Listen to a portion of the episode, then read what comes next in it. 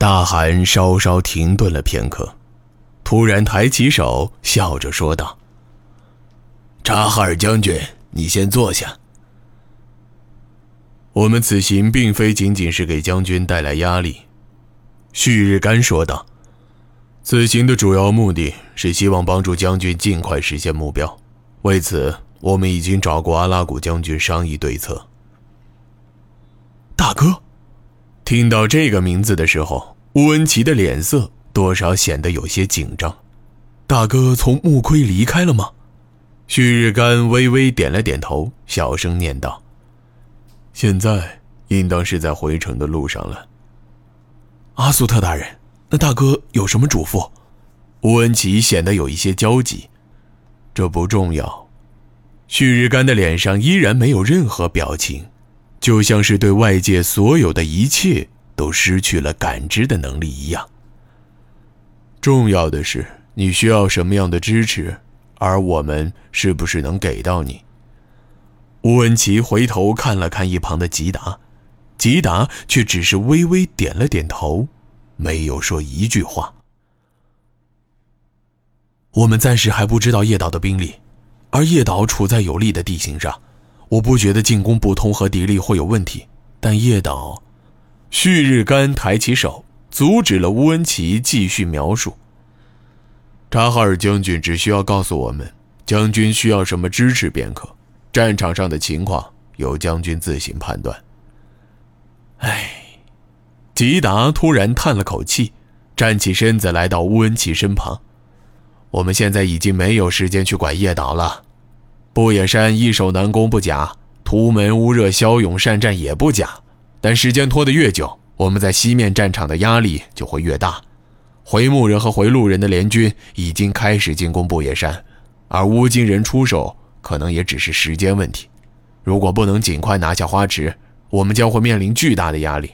而届时，要是中原人收拾了自己的烂摊子，然后朝北面用兵的话，乌恩奇并非不知道其中的利害关系，但他所面对的很可能是数倍于自己的敌军。即使这支联军的战斗力只有突击人的一半，但依靠数量的优势，依然可以拖垮自己。我明白了，乌恩奇转过身子，面对大汗说道：“待我整顿军队，七日之内就发动对花池的总攻。但是。”单单依靠现在乌兰图雅的兵力，恐怕无法在短时间内。这正是我们此行的目的。旭日干终于微微点了点头。哈桑留在比鲁河的驻军有四万人，我会去和阿勒赤部交涉，让他借三万人到这里。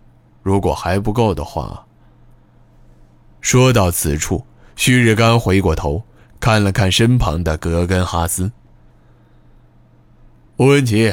你放心，格根哈斯拍着胸脯说道：“即使不动用苏卫军，我们杜尔伯特一族也会全力支持将军。杜尔伯特人可个个都是以一敌十的猛将。”大汗微微点了点头，笑着说道：“我虽然老了，但也不需要那么多人保护。格根哈斯，你再抽调一万苏卫军给查哈尔将军，这些勇士。”也需要用战场来进行锤炼。是的，大汗，属下一定照办。格根哈斯十分豪爽地答道。乌文奇，吉达脸上终于露出一丝喜色。这样一来，你这里的兵力可直接翻了一倍，连我可都没有得到过宿卫军这样的支持啊。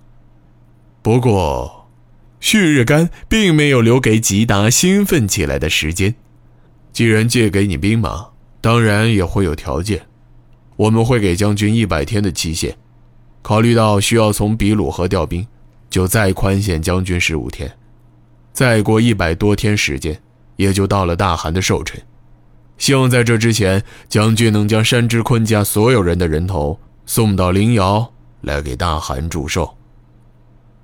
乌文奇以查哈尔家族的荣誉担保，一定在期限日内拿下花池。屠灭回虎全族。好，不愧为我们突吉大将。大汗大声称赞道。